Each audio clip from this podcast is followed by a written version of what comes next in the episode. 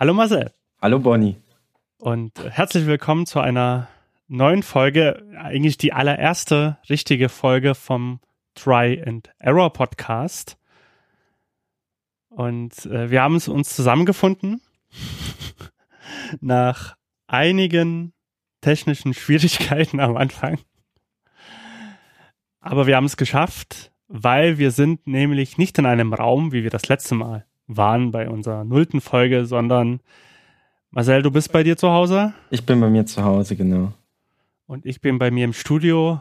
Warum ist das so?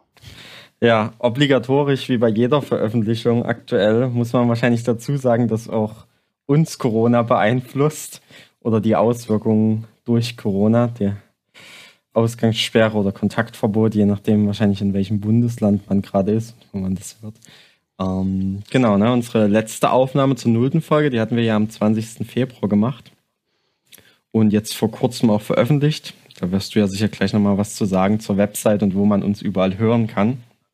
Und heute unter ein bisschen anderen Bedingungen. Heute sitzen wir nicht zusammen im Studio, sondern, wie du schon gesagt hast, getrennt und nehmen das mal virtuell auf. Hoffen, das läuft trotzdem ganz gut und dass am Ende ein cooler Podcast für euch rauskommt. Eine coole Episode. Und beim nächsten Mal vielleicht schon wieder zusammen, gemeinsam. Ja, das, das hoffen wir auf jeden Fall, dass wir das äh, machen können. Und heute sind die Umstände etwas äh, besonders, aber äh, wir sehen uns hier per Video und das ist nicht ganz wie live, aber nahe dran. Fast genauso schön. Fast genauso schön. Und äh, ja, vielleicht das trinken wir das nächste Mal dann einfach auch ein Bier. Oder zwei. Oder zwei werden wir aufnehmen. Ja, ähm, vielleicht machen wir so ein bisschen Haus, Hausmeister-Themen, wie du schon äh, angedeutet hast. Ähm, die nullte Folge ist jetzt veröffentlicht. Die hatten wir vor einer Weile aufgenommen. Und äh, jetzt ist die online seit quasi letzter Woche äh, seit dem Wochenende und wir sind mittlerweile bei iTunes auch gelistet. Das ist äh, sehr schön. Uns kann man jetzt ähm, abonnieren äh, über halt die Feeds, die auf der Webseite vermerkt sind, try-error-podcast.org. Und ähm, wir haben die Seite ganz gut gefüttert mit einigen Informationen zu uns, was wir vorhaben. Das, das Cover, was äh, die Saskia erstellt hat für uns. Vielen Dank an der Stelle, ist jetzt mit da und ganz, ganz verschiedenen Links. Und jetzt hatten wir uns vorgenommen, die erste Folge zu veröffentlichen und beziehungsweise müssen wir die erstmal aufnehmen. und äh, das, das machen wir. Wir können ja noch mal kurz anreißen, um was geht es denn eigentlich in unserem Podcast? Genau. Try and Error Podcast. Ähm, wir haben uns auf die Fahne geschrieben, dass wir über das Thema Autodidaktik sprechen wollen, ähm, weil wir beide selber Autodidakten sind. Unsere Erfahrungen, die wir damit gemacht haben, die Herausforderungen, vor denen wir standen und ja auch heute noch täglich stehen ähm, und gleichzeitig über unseren Weg, den wir beruflich genommen haben. Also in der Hochschulbildung und in der, in der Schulbildungslandschaft, wo wir beide unterwegs sind, jeweils mit eigenen ähm, Tätigkeiten als Selbstständige oder in Angestelltenverhältnissen oder in Projekten, ähm, verschiedenen Konstellationen. Und auch darüber soll es wahrscheinlich heute in der Folge gehen. Also auch da werden wir sicher einiges erzählen. Und halt eben genauso, immer wird es, glaube ich, ein Thema oder ein Aspekt von Autodidaktik geben in jeder Folge, in jeder Episode, über den wir sprechen wollen das haben wir uns als Ziel gesetzt, ähm, dass wir das machen wollen, aus, ganz verschiedenen Perspektiven zu beleuchten. Wie du schon sagst, aus der Bildungsgeschichte äh, oder aus, der, aus dem Bildungsbereich, aus dem selbstständigen Bereich und oder in der Projektarbeit und wie wir ähm, zu unseren Wegen gekommen sind, die wir heute so, so gehen und was es für spannende Aspekte gab und gibt. Ähm, wir haben eigentlich mal gesagt, so einmal im Monat wollen wir uns mal zusammensetzen und mal ein äh, Thema dazu besprechen. Wir sind noch sehr offen. Wir haben für heute uns ein Thema vorgenommen, äh, was wir so behandeln wollen. Ähm, und die anderen Male müssen wir mal schauen, ob wir so auch spontan so reagieren äh, ähm, oder uns Gäste einladen und, und, und. Ähm, einmal im Monat, wie gesagt, das ist zumindest angepeilt. Und abonniert uns gern, wie schon gesagt, bei iTunes kann man es nicht bei Spotify, aber bei, bei anderen Suchmaschinen äh, für Podcasts wie Feed zum Beispiel. Ganz spannend, dass du es gerade ansprichst mit Spotify. Ähm, ich weiß ja nicht, ob, ob du schon ein, ein, Feedback erhalten hast zu unserem Podcast. Mir hat ein Freund geschrieben bei, bei Instagram mit dem ich auch lange keinen Kontakt hatte, aber der hat so mir gratuliert zum Podcast oder uns gratuliert, dass wir jetzt den Podcast gestartet haben und hat direkt die Frage gestellt, ob wir es bei Spotify denn gelistet sind. Worauf ich ihm dann erläutert habe, dass wir uns dagegen entschieden haben, weil wir auf kein geschlossenes System setzen wollten ähm, und auch erstmal abwarten wollten, wie ist denn das Feedback von den Hörern. Was sagen die dazu? Und er meinte, naja, wenn es Neuigkeiten gibt, sobald ihr auf Spotify seid, dann kannst du ja nochmal Bescheid geben. also da war, war die Bequemlichkeit sehr groß, auf dieser Plattform zu bleiben, auf der man wahrscheinlich auch sonst so seine Musik und so wahrnimmt. Und ähm, so einfach wie das ja eigentlich ist, über die verschiedensten Tools Podcasts zu empfangen, war da der Wille dann doch nicht da. Ah, das ist natürlich Schade. ähm, jetzt könnte ich die alte Podcast-Lehre rausholen, das Podcast einmal eins und sagen, was kein Feed hat, ist kein Podcast. Ähm, so rein technisch von der Lehre her betrachtet.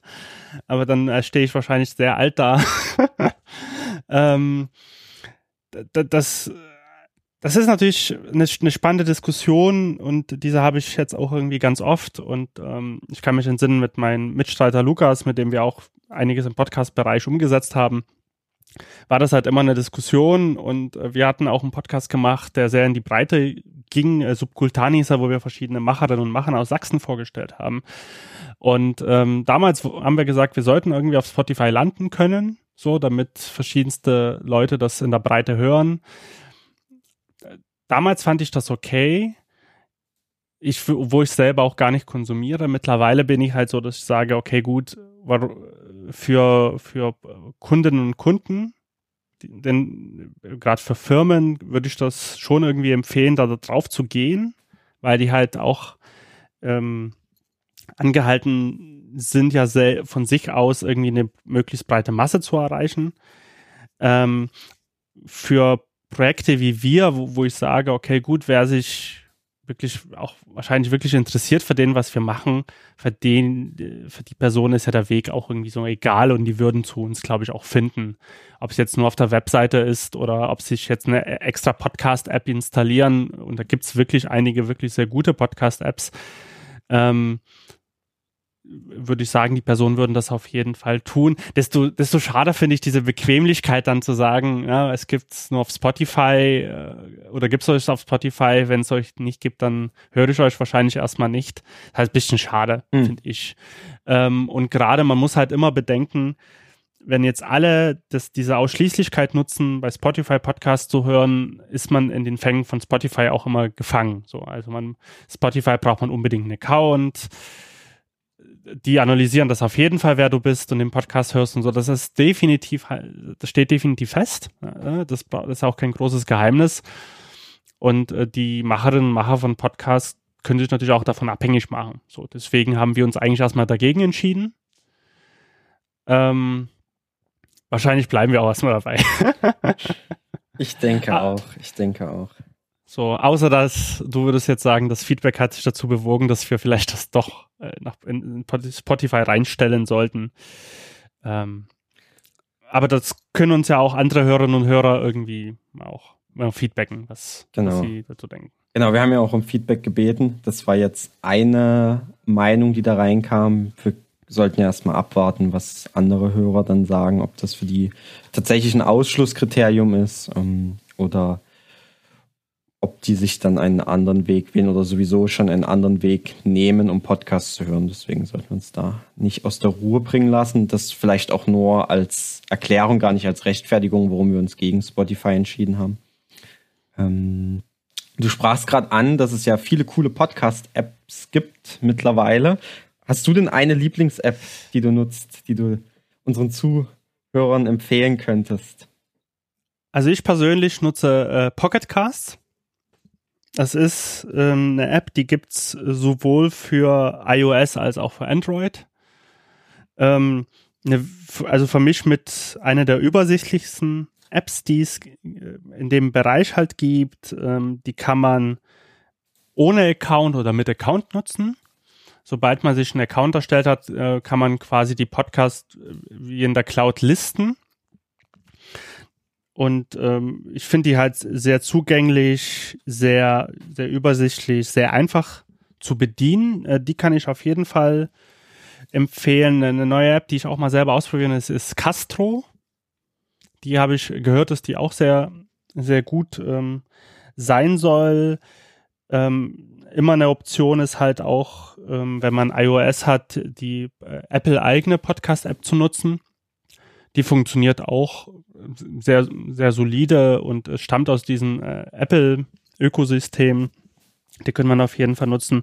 Und es gibt noch den einen Klassiker, wo ich gerade den äh, äh, Namen, der mir gerade halt auch ähm, ähm, empfallen ist. Ähm, hast du eine, die du derweile selber nutzt? Mhm, also ich, ich nutze AntennaPod. Das ist eine App, die es nur für Android gibt, soweit ich weiß, ähm, nicht für nicht für iOS, aber die ist ähm, ja ein Open Source Podcast Manager, so bezeichnen sie sich selber.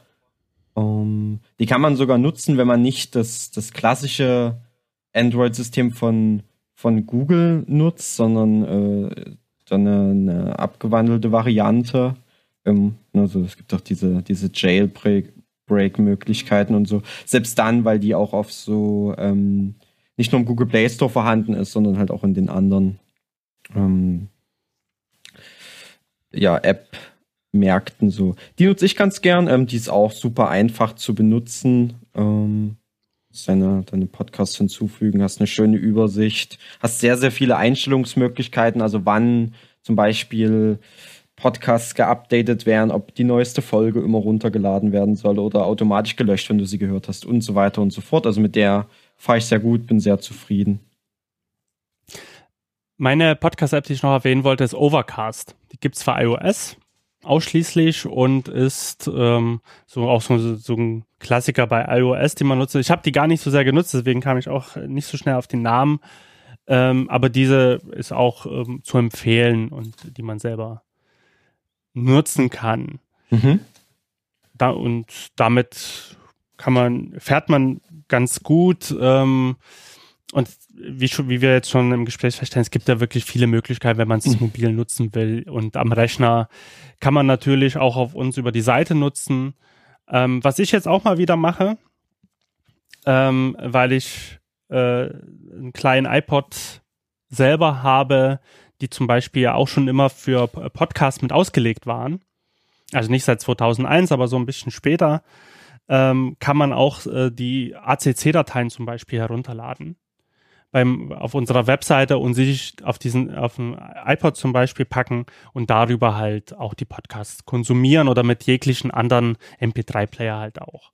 Das geht natürlich auch. Das ist so der ganz äh, uralte Weg, hätte ich fast schon gesagt, wo man noch aktiv Sachen wohin kopiert hat. Hat aber den äh, großen Vorteil, dass man sich bewusster dafür entscheidet, habe ich festgestellt, wenn ich das wieder mache. Weil dann sagt man, okay, wirklich, möchte ich diesen Podcast wirklich hören, möchte ich das, diese Musik wirklich konsumieren. Und das ist auch ein ganz spannendes Erlebnis wieder. Cool. Ähm, mir fällt gerade auch noch ein, da du am Anfang ja einen kleinen Ausflug in die Podcast-Welt gegeben hast und erklärt hast, was so ein Podcast ist. In ein YouTube-Video, was ich zuletzt gesehen habe mit Tim Britloff, ähm, da ging es, oder das hatte den Titel auf ein Wort Podcast und worum sie mit Radio nur entfernt verwandt sind. Und das war ein, ein Vortrag, den er im Dezember letzten Jahres gehalten hat bei der MDR Next Podcast Konferenz. Und das war ein, ja, ein Video, was eine Dreiviertelstunde geht, auf YouTube gelandet ist, auf seinem Kanal. Und das fand ich sehr, sehr spannend. Ähm, das habe ich mir angeschaut. Da ging es wirklich nochmal darum, wie sind denn so Podcasts entstanden und wie war auch sein Weg mit Podcasts. Und ja, welchen Einfluss haben die denn auch auf die Entwicklung gehabt? Zum Beispiel von, von öffentlich-rechtlichen Medien, die ja heutzutage auch ganz häufig dieses Medium für sich nutzen. Und welchen Einfluss haben Podcasts auch so teilweise auf die Gesellschaft? Das fand ich ganz, ganz spannend. Ich habe das, das Video werden wir euch auch dann direkt verlinken in den Show Notes. Also wer sich das mal anschauen möchte. Ich fand das sehr erhellend, weil ich mich auch bisher noch gar nicht so ausführlich damit beschäftigt hatte. Nur das, was man so vom Hörensagen kennt. Und das war aber ein guter Rundumblick über das, über die ganze Podcast-Thematik. Den äh, Vortrag habe ich live gesehen. Oh, da war ich mit Lukas auf der MDR Next äh, Konferenz, Podcast-Konferenz von, vom MDR, vom MDR Entwicklungslabor. Und ähm, er hat eigentlich einen, wie du schon sagst, super Einstieg gegeben und wo halt die Vergleiche und Unterschiede sind. Und er ist halt, er hat das ja mit den, viel mitentwickelt in Deutschland, was Podcast, Kultur, Podcast, Technik betrifft. Und da hat er eigentlich auch sehr, sehr gut dargestellt, äh, warum Podcasts eigentlich so ein schönes Medium geworden sind, weil die halt komplett frei von jeglichen Normen waren, die es halt im Gegensatz zum Radio halt ganz häufig gibt und auch technisch komplett frei waren, alles Mögliche auszuprobieren. Und äh, das, das hat mich auch einfach wieder bestärkt, einen neuen Podcast anzufangen, auch so im Nachhinein, auch mit dir ähm, sowieso, dass wir das irgendwie veröffentlichen, aber dass halt wir es auch in so einer klassischen Form vielleicht auch veröffentlichen können, so. Und äh, wo wir halt viel Informationen den Leuten zur Verfügung stellen, gute Shownotes haben, eine, eine, eine extra äh, Webseite dafür, wo alles aufgelistet ist. Weil ich auch immer das Gefühl habe, es werden halt auch viele neue Podcasts auch gestartet und äh, da fehlt einiges so immer an so Background, an Informationsmöglichkeit und und und. Und deswegen fand ich das eigentlich ganz gut, dass, dass wir auch so einen so einen Weg jetzt wieder hatten, der äh, zumindest möglichst den Anspruch hat, wieder so eine Vollständigkeit zu haben, wie man den Podcast halt präsentiert und anbietet. Und äh, das ist deswegen auch hier immer da, äh, die Einladung, äh, kommentiert gerne, schreibt uns. Ähm, wir haben den Blog auf der Webseite, wo man jede Folge kommentieren kann können uns eine E-Mail schicken. Also info at try-error-podcast.org. Alles sehr herzlich eingeladen. Wir können auch gern zum ersten Thema eigentlich übergehen. Oder überhaupt zu unserem Thema. Oder würdest du gern vorne was anderes machen? Äh, was mich gerade noch interessieren würde, vielleicht kurz vorweg, bevor wir dann, dann tatsächlich damit einsteigen, ähm, gibt es etwas, was du zuletzt gehört, gesehen oder gelesen hast, was dich richtig beeindruckt hat? Irgendeine Empfehlung, die du vielleicht aussprechen würdest? War da was dabei? Seit, seit der ersten Folge, das liegt ja dann doch schon ein paar Wochen zurück. Gab es da was für dich? Es gab natürlich, es gab natürlich sehr viele spannende Dinge, die, äh, die mich interessiert haben seitdem und mit denen ich mich halt beschäftigt habe. Und wenn du das gerade so fragst, ähm, also, wo ich mich ganz intensiv jetzt versuche zu beschäftigen damit, oder intensiver, sagen wir es lieber so, ist äh, Typografie. Oh, spannend. Das hat den Hintergrund, dass ich ähm, gerade viel meine Webseite umgebaut habe letzte Woche. Beziehungsweise umgebaut, vielleicht ein bisschen das falsche Wort, aber viele Sachen angepasst habe, nochmal geschaut habe, wie könnte man das präsentieren, auch auf Bezug der einzelnen Projekte. Und ich bin immer noch so am überlegen, wie man die Schriftheit wirklich möglichst ästhetisch setzen kann. Ich bin da, ich verliere mich da auch so ein bisschen in manchen Themen. Und ein Thema ist halt so, dass ich schon, ich bin jetzt kein, jetzt kein professioneller Grafiker oder ähnliches, aber ich will halt möglichst gucken, wie kann man denn auch ästhetische Informationen irgendwie präsentieren. Sowohl online als offline, Präsentationsform und ähnliches, äh, weil ich äh, auch denke, dass umso ästhetischer man versucht, auch so Informationen darzustellen, umso leichter ist der Zugang auch für andere Menschen, die das äh, konsumieren oder konsumieren wollen. Und äh, daher schaue ich gerade intensiv ähm, nach Möglichkeiten, wie ich äh, typografisch mehr dazulernen kann und Sachen besser gestalten kann. Das ist, das ist so das, wo ich, wo ich, wo ich mich darüber sehr intensiv gerade beschäftige aus dem Bereich. Im Soundbereich ist es ähm, noch, noch was anderes und zwar ist es ähm, bineurales Hören. äh, vielleicht hast du schon mal davon gehört, das ist, also wir kennen ja alle so, äh, so dieses äh, Mono und Stereo zum Beispiel mhm. von, äh, von Musikaufnahmen oder von Soundaufnahmen. Also Mono eine, eine Tonrichtung, ein Kanal, Stereo mindestens zwei Kanäle, was bei Stereo schon mal dazu führt, dass man eine räumliche Wahrnehmung hat, zum Beispiel links, rechts. Und binaurales Hören, ähm, sehr runtergebrochen, ist quasi die Möglichkeit, Sachen in einem Anführungszeichen, Anführungszeichen Stereo aufzunehmen, aber halt mit einer speziellen Technologie, dass man halt sagt, die, die Mikrofone sind zum Beispiel im Abstand von äh, dem Abstand der, der Ohren angebracht. Also es gibt so, so einen Kunstkopf zum Beispiel, das ist quasi so ein nachgeformter Kopf, wo halt Mikrofone äh, in den Ohrmuscheln befestigt sind. Und damit hat man zum Beispiel die Möglichkeit durch Laufzeitunterschiede, das heißt, wenn jetzt ein Signal von links kommt, braucht das ja auch noch einen gewissen Weg, bis es dann rechts äh, auftrifft. Und äh, dadurch entsteht ja räumliches Hören. Auch für uns. Also unser Gehirn verarbeitet das so intelligent, dass wir dann halt wissen, ah, okay, irgendwas kommt von links, das ist weiter weg, das ist näher dran. Und äh, bei binauralen Hören kann man äh, eine Möglichkeit, hat man die Möglichkeit, durch solche Unterschiede eine räumliche Mischung darzustellen. Da kann man zum Beispiel Signale nicht nur links und rechts vor uns, wie man es von Lautsprechern kennt oder von Kopfhörern, sondern sagen, das ist hinten links oder das ist vorne rechts zum Beispiel. Und damit habe ich mich jetzt äh, beschäftigt, weil ich äh, ich mache auch Soundinstallationen, wo ich verschiedene gesellschaftliche Themen versuche mit Sound äh, darzustellen. Und ich finde es durchaus eine spannende Mö Möglichkeit, Technologie auch in dem Bereich vielleicht was darzubieten, wo man ähm, auch eintauchen kann. Also dass man zum Beispiel auch ähm, in Museen oder äh, auf Webseiten binaurale Aufnahmen präsentieren kann, die man mit normalen Kopfhörern hören kann, aber das quasi einen Raum eröffnet. Und das ist so mein, mein Thema, worüber ich mich gerade beschäftige. Was, was ist denn dein Thema, was, was du irgendwie ähm, zuletzt gehört, gelesen, gesehen hast? Zuletzt gelesen habe ich einiges im Bereich Bildung, Medienkompetenz und so weiter, also da Bücher in die Richtung. Um, ähm, zum Beispiel von Gerald Hüther, der hat ein neues Buch rausgebracht mit zwei Co-Autoren, das heißt Education for Future ein bisschen angelehnt an Fridays for Future. Und da geht's, das, das Buch ist in zwei Teile geteilt. Im ersten Teil ähm, schreibt im Prinzip Gerald Hüther über unser Bildungssystem und was seiner Meinung nach da nicht so gelingt, was anders laufen sollte, damit ja die Heranwachsenden, die Kinder und Jugendlichen ähm, im Prinzip gebildet werden für ein gelingendes Leben, wie er immer sagt.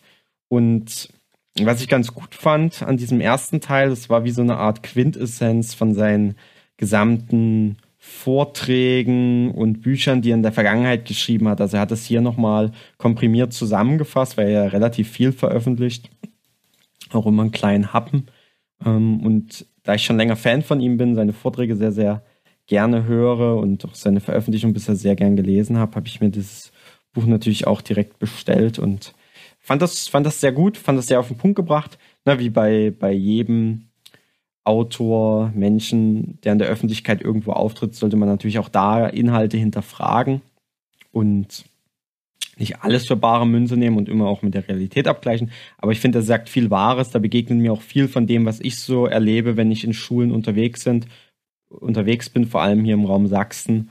Ähm, wo eben das, dieses Lehren und Lernen auf Augenhöhe noch nicht stattfindet, zum größten Teil, wo wirklich noch ganz viel klassischer Frontalunterricht stattfindet in den Schulen.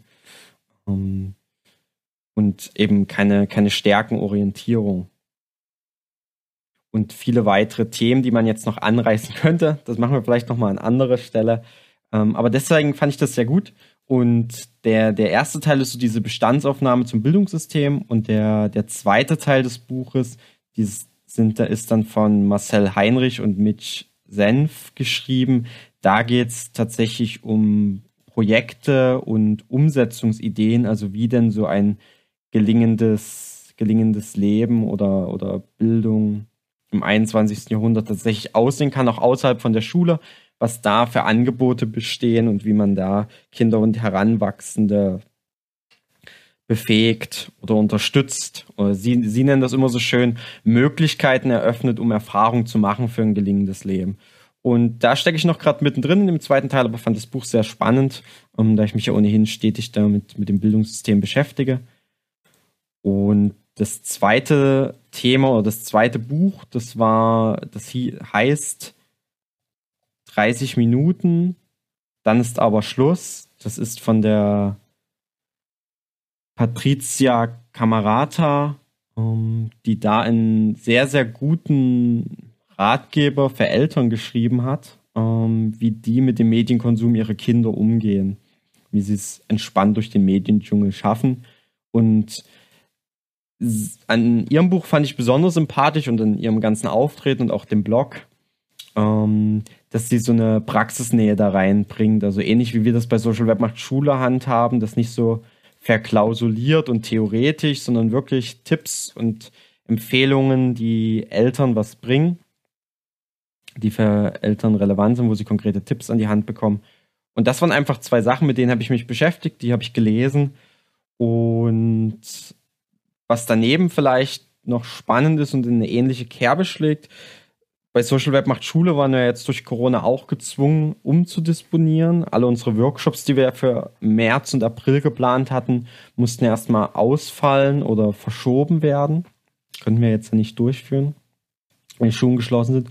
Und wir haben jetzt aber trotzdem nach Wegen gesucht, wie wir die, die Schulen unterstützen können, die Eltern, Schüler und auch Lehrkräfte und haben da, wie wahrscheinlich auch jedes große Unternehmen gerade sich damit beschäftigt, viel rund um das Thema Webinare uns angeeignet, viel da ausprobiert, viele Materialien erstellt, die die Lehrer, Schüler und Eltern halt auch virtuell nutzen können und auch viel kommuniziert in letzter Zeit über die sozialen Medien, ähm, über unsere Verteiler, die wir nutzen, an Schulen kommuniziert und auch auf unserer Website einen Blogbeitrag erstellt und eben, wie gesagt, diese Webinare, ähm, damit ja die Schüler oder die Schulen allgemein mit, mit allen, die darum stattfinden, Lehrer, Eltern und so weiter nicht allein gelassen werden, damit die eine Unterstützung haben.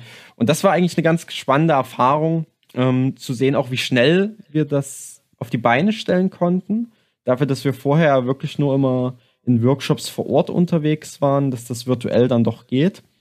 Ähm, genau. Das war, was mich so in den letzten Wochen umgetrieben hat und beschäftigt hat. Was, was war irgendwie deine größte Erkenntnis aus dem Prozess? Weil, weil oft ist es ja so, man, man macht diesen Prozess durch und man stellt irgendwann fest, okay, was, äh, das war irgendwie das, das, das, äh, das, was am meisten irgendwie ähm, erleuchten war für einen selber. Also vielleicht jetzt auch die Frage, würdet ihr jetzt viel mehr ins Digitale verlagern? Ich meine, ihr habt da sonst vorher ganz viele Workshops natürlich in, ähm, in, in Schulen gemacht zum Beispiel mit, mit verschiedenen Gruppen von Schülerinnen und Schülern, von Eltern, von, von Lehrkräften etc. Mhm. Und jetzt macht ihr das mehr oder weniger alles digital oder müsst es ja auch alles digital umsetzen. Was, was funktioniert denn für dich äh, gut oder was funktioniert weniger gut? Mhm. Ich glaube, spannende Erkenntnis war, mm, wie, wie groß, also ich, ich weiche deiner Frage gerade noch mal ein bisschen aus und, um, oder, oder einen längeren Bogen. Ähm, eine spannende Erkenntnis war so dieser, dieser Unterschied zwischen, zwischen der, der Twitter-Bubble, wo ich da auch aktiv drin mitlese. Also das ist vor allem das Twitter-Lehrerzimmer. Das ist da so ein Hashtag, wo, wo sich Lehrer untereinander auch vernetzen rund um digitale Medien, um zeitgemäße Bildung und auch jetzt natürlich ähm, während bei uns die Auswirkungen von Corona ähm, wahrzunehmen sind ähm, und, und unterstützen sich natürlich. Einige davon sind schon sehr, sehr weit. Also haben auch schon lange davor die digitalen Medien genutzt ähm, für ihren Unterricht, um den zu unterstützen, haben davor schon andere Konzepte gefahren. Und der Unterschied zwischen, zwischen den Menschen, die dort aktiv sind und von denen man dort liest und auch die Praxisbeispiele und Positivbeispiele, die man dort wahrnimmt und dem, wie dann die, die, die Realität hier in den Schulen aussieht. Also, dass die Lehrer sehr, sehr überfordert sind, dass die entweder nicht wissen, was sie tun sollen, teilweise aber auch nicht die Motivation haben, was zu verändern, weil sie ja auch sagen, naja, die Schulen werden jetzt auch bald schon wieder öffnen, mich jetzt da reinzuknien bringt mir auch nichts oder mir zeigt das ja keiner oder ich werde dafür nicht zusätzlich bezahlt und, und, und. Ne, nicht, nicht pauschalisiert zu sehen, aber da gab es diese Stimmen natürlich auch. Und entsprechend war auch auf unsere Elternabende und also virtuellen Elternabende und Webinare und so das, das, das Feedback, beziehungsweise ähm, ja doch, das Feedback, genau, die Rückmeldung. Also die, die sehr engagiert schon sind, die nutzen das natürlich, die greifen das auf, die kamen auch sehr gut damit zurecht, also mit den Materialien, die wir zum Beispiel zum Selbstlernen zur Verfügung gestellt haben, von denen haben wir auch schöne Feedbacks erhalten. Ähm, genauso Eltern, die sich ohnehin schon engagieren und ähm, ich glaube, es gibt aber einfach einen großen Teil, der, der sich nicht groß damit auseinandersetzen will, sowohl von Eltern als auch von Lehrerseite. Und ähm, ja, da, da findet dann auch, ist die Resonanz halt auch sehr gering. Ähm, die, die hören dann mal zu.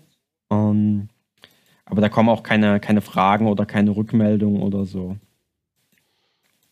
Ähm, ja. Und genau auf deinen, auf deinen Punkt zurück, was so die, die, die größte Erkenntnis war. Vielleicht habe ich die tatsächlich jetzt noch nicht, sondern das ist immer noch so ein bisschen in dem, in dem Prozess, ähm, weil das ja gerade noch läuft und wir auch danach sehen müssen, ähm, wie geht's damit weiter. Aber ich glaube, ähm, es ist einfach für uns als Social Web macht Schule auch ein weiterer Kanal, den wir auf jeden Fall nutzen werden, also auch in Zukunft, weil wir gemerkt haben, wie, wie einfach es damit doch ist, Materialien zu erstellen und Hilfen anzubieten vor allem. Also, dass es, dass es kein, kein Hexenwerk ist, äh, digitale Bildung so virtuell auch anzubieten und damit Unterstützungsangebote zu geben. Also ob das jetzt die Elternabende sind, ob das Webinare rund um Medienkompetenz waren, dass das reibungslos funktioniert hat. Ich glaube, das war eine schöne Erkenntnis. Ähm ja, doch, genau. Ich würde sagen, das ist es erstmal. Ja, spannend. Das, das äh, ist, glaube ich, auch eine, eine tolle Möglichkeit gerade. Also eine gezwungene tolle Möglichkeit, mhm. sagen wir es mal so, ähm, das auszuprobieren. Gerade also was für äh, Konzepte lassen sich ähm, ins Digitale verlagern und welche halt nicht. Das stimmt, und, ja. Ja. Und äh, ich habe jetzt auch neulich bei der, glaube ich, war es der letzten Folge von Feierabend Bier Open Education ge gehört für so verschiedene Aspekte auch, die ich genau zu dem Thema halt ausgetauscht haben. Da ging es natürlich im Fokus so um Hochschullehre und wo, was dort halt eigentlich funktioniert, wenn man so ein, so ein Webinar machen will und was nicht und es fängt ganz häufig auch bei diesen technischen Angelegenheiten schon an. Also gerade Webinar, es, es machen natürlich jetzt aus, aus Grund der häuslichen Quarantäne äh, gerade ganz, ganz viele Menschen. Und ich musste auch feststellen, ich habe beim Sendegate, ähm, bei der deutschen Podcast-Community-Seite, ähm, ein Webinar versucht zu machen. es ist mhm. mir auch gelungen, aber wir muss, man musste halt irgendwie erstmal mit technischen Problemen auch kämpfen. Auch wie wir heute irgendwie erstmal technisch versucht haben, das, das darzustellen. Und es ist dann doch erstaunlich, wie sehr das eigentlich erstmal die größte Hürde ist, dass, ähm, dass das funktioniert. das stimmt, ja. Und wenn man, und das, dass das natürlich auch ein bisschen von Inhalten ablenkt, die man sonst natürlich bei einem ähm, zum Beispiel äh, zum Beispiel bei einem Workshop nicht hat. So, du kommst in den Raum und du bist natürlich vorbereitet, hast alles dabei und dann kannst du anfangen. So, dann musst du erst keine technische Geräte vielleicht groß aufbauen, also vielleicht eine Präsentation und das funktioniert meistens ja eigentlich ganz okay. Aber man, wenn natürlich beim Webinar die Technik nicht funktioniert, dann kann man es auch nie halten. Stimmt, da, da hilft ja auch flexibel sein häufig nichts. Ne? Dann, das ist, ist dann ja. schwierig. Du kannst dann noch vielleicht noch mal auf ein anderes Tool umschwenken, aber du hast schon recht, in dem, in dem Workshop vor Ort ist es angenehmer und die Teilnehmer sehen dich und du siehst die Teilnehmer und du kannst die auch unter, um Unterstützung bitten. Also es ist mehr ein gemeinsames, ähm, den Workshop dann auch gestalten. Während das beim Webinar anfänglich, ne, wenn es an der Technik scheitert, können die, können die Teilnehmenden halt auch nicht viel machen. Dann dann findet es erstmal nicht statt. Mhm. Genau, das ist halt dieser, dieser große Unterschied, äh, wohingegen man einfach vor Ort einfach improvisiert. Im schlimmsten Fall. Und im besten Fall gekonnt improvisiert. Genau, stimmt. Wollen wir denn mit unserem Thema einsteigen? Ja, lass uns, lass uns doch anfangen. Das passt doch perfekt vom Übergang. Wir haben jetzt zuletzt gerade darüber gesprochen, was wir uns denn so beigebracht haben. Und da stehen wir ja täglich vor Herausforderungen. Und die Frage ist natürlich, wo bekommen wir denn unsere Informationen her? Also wo bilden wir uns denn weiter? Welch, wo konsumieren wir Informationen? Welche Medien nutzen wir denn dafür? Wie, wie konsumieren wir diese Medien und wie strukturieren wir uns das Ganze auch? Und darum soll es heute auch so ein bisschen gehen, als, als Einstieg für uns in das Thema Autodidaktik, um mit euch darüber zu sprechen. Ähm, wie ist denn bei uns die Aufnahme und Verarbeitung von Nachrichten, Informationen, damit wir uns den täglichen Herausforderungen stellen können? Und da steigen wir jetzt einfach mal ein. Möchtest du anfangen oder soll ich starten? Du hast gerade so gut angefangen. Wenn okay. wenn es dich nicht stört, äh, darfst ja. du gerne fortführen. Dann fange ich mal an, wie, wie ich das mache. Und da sei vielleicht vorweg gesagt, dass das ein sehr, sehr langer Prozess war, der natürlich immer noch nicht abgeschlossen ist. Und ich so in den letzten Jahren ja auch viele Methoden und Tools ausprobiert habe, um Informationen aufzunehmen, um irgendwie dieser Informationsflut, der wir ja auch begegnen, Herr zu werden und trotzdem auch irgendwas für mich mitzunehmen. Also auch dann das Ganze zu priorisieren und zu entscheiden, was nutzt man denn jetzt und was nicht. Und ich kann ja vielleicht einfach einen kleinen Einblick geben, wie das bei mir anfing. Das war, das ist jetzt auch schon lass mich lügen, sechseinhalb, sieben Jahre her. Ähm, da habe ich nämlich angefangen zu studieren. Und, und da habe ich mich natürlich das erste Mal auch ausführlich damit beschäftigt, so wie nehme ich denn Informationen auf und wie strukturiere ich mir das Ganze denn? Also ob das jetzt Nachrichten waren, die man einfach ne, konsumiert, um, um, um mitreden zu können im Alltag, aber halt auch Informationen, die man braucht für, für das Studium oder für die Arbeit. Und ähm, ich habe viel, und das ist heute auch nach wie vor noch so, über soziale Medien konsumiert. Also ganz häufig ist es so, dass ich in der Vergangenheit mehr als heute, aber in der Vergangenheit häufig äh, bei Facebook reingeguckt habe, bei Twitter reingeguckt habe, ähm, andere soziale Netzwerke genutzt habe und dass man dort so seine Timeline zusammengestellt hat, sein Feed und dann einfach Überschriften und Bilder, die einen ansprangen, angeklickt hat und das konsumiert hat im Prinzip da vielleicht auch versucht hat, ein bisschen Ordnung reinzubringen, indem man ja Listen sich angelegt hat oder nur bestimmten Personen folgt. Wie das aber ganz schnell in sozialen Medien passiert, folgt man zu vielen Menschen. Mir geht das zumindest immer so. Und dann werden die ganz, ganz schnell unübersichtlich, ähm, egal ob das jetzt ein Twitter oder ein Facebook ist. Ähm, und da sind diese Sortiermaßnahmen und diese Listen anlegen eigentlich auch nur noch so Symptombekämpfungen, aber das große Problem ist einfach, dass es zu viele Informationen dort gibt.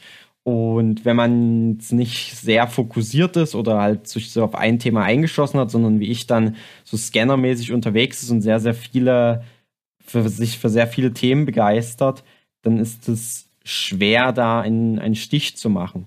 Und ich habe dann aber natürlich trotzdem immer versucht, mich irgendwie zu strukturieren und irgendwie diese, diese coolen Webseiten und Blogs und Podcasts und YouTube-Videos zu sammeln. Und ich glaube, angefangen habe ich damit, dass ich mir so Lesezeichenlisten angelegt habe. Also die nutzt man natürlich heute noch. Die hat man immer in seinem Browser oben, um zum Beispiel so, wo hat man seine Tools abgespeichert, wo hat man so Unterlagen für die Arbeit abgespeichert. Es gibt vielleicht auch so eine noch zu lesen Liste und so weiter. Ähm, und da habe ich mir damals versucht, über so einzelne Ordner, zum Beispiel ein, der hieß Musik, ein, der hieß Bücher, ein, der hieß Digitalisierung, ein, der hieß Projektmanagement, diese ganzen Links abzuspeichern. Ähm, eigentlich erstmal vielleicht eine gute Idee, um da eine Struktur reinzubringen. Das Problem war nur, diese ganzen Links habe ich nie gelesen.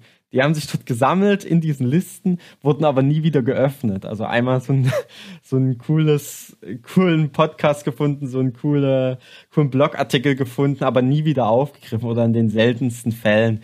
Also hattest du dort große Listen, die du nicht genutzt hast. Ähm, und das ging eigentlich so weiter. Danach habe ich versucht, auf Apps zurückzugreifen, um, um Nachrichten auch zu konsumieren. Ich glaube, Flipboard war damals eine große App. Ähm, ich weiß gar nicht, wie, wie, wie die heute noch genutzt wird. Damals war die, war die sehr gehypt, wo man aus verschiedenen Themen und Nachrichtenseiten so sein, sein eigenes ja, Flipboard zusammenstellen kann.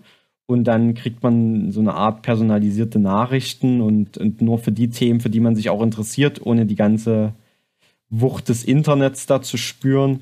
Ähm, fand ich dann tatsächlich aber auch nicht hilfreich, weil ich mir da zwar auch wieder Gedanken gemacht habe, welche Nachrichten nehme ich dort rein und welche Themen, aber im Endeffekt gelesen sehr wenig, so über den Tag verteilt. Und was waren dann die nächsten Schritte? Äh, ich, man hat sich für verschiedene Newsletter angemeldet, so ging es mir dann neben diesen neben diesen sozialen Medien, hat dort versucht, gezielt was zu machen. Hat, dann hatte ich ganz viele Newsletter aber und am Endeffekt, am Ende des Tages habe ich die dann auch nicht gelesen und habe die dann wieder abbestellt. Also so ging es mir dann auch eine ganze Zeit lang.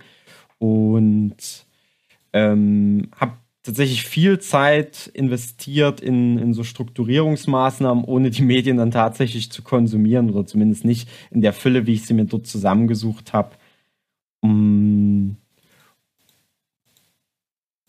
und ich glaube, dann kam irgendwann die Erkenntnis von vornherein darauf zu setzen, überhaupt weniger Nachrichten, Informationen zu konsumieren, also sehr, sehr viel bewusster einzelne Themen nur rauszusuchen und den Rest auszustellen. Einfach vor dem Hintergrund, dass ich auch gemerkt habe, wenn ich einfach was lese, was ich irgendwo sehe, ähm, und dann weitermache mit meinem Tagesalltag, dann bleibt ohnehin nichts hängen. Also diese, diese Informationen, die habe ich zwar konsumiert, aber dann nicht, nicht weiterverarbeitet und wenn sie mir nicht direkt genutzt haben, habe ich mir das auch nicht gemerkt und das war eigentlich verlorene Zeit.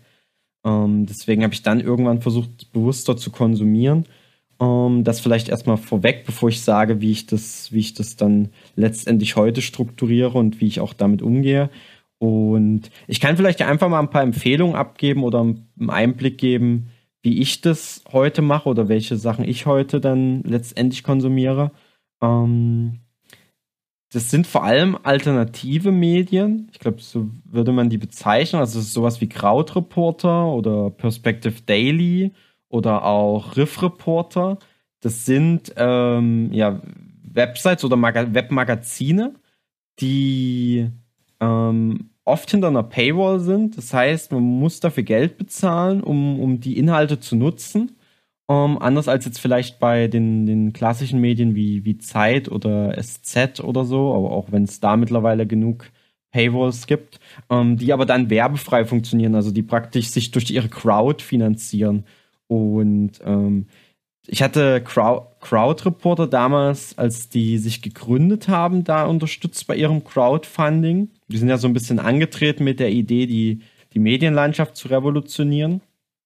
Und hatte die dann auch ein Jahr lang genutzt, so, fand das auch ganz interessant, fand es cool, weil die mal ein paar andere Beiträge bringen, als man so in den, in den ähm, anderen privaten Medien, Zeitungen und so weiter liest.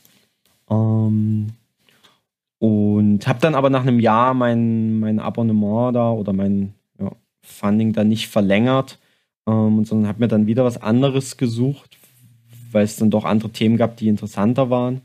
Und bin dann heute auf jeden Fall bei Perspective Daily gelandet, ähm, was ich ein sehr spannendes Magazin finde, die, die auch immer aktuelle wissenschaftliche Erkenntnisse einbringen in ihre Magazine.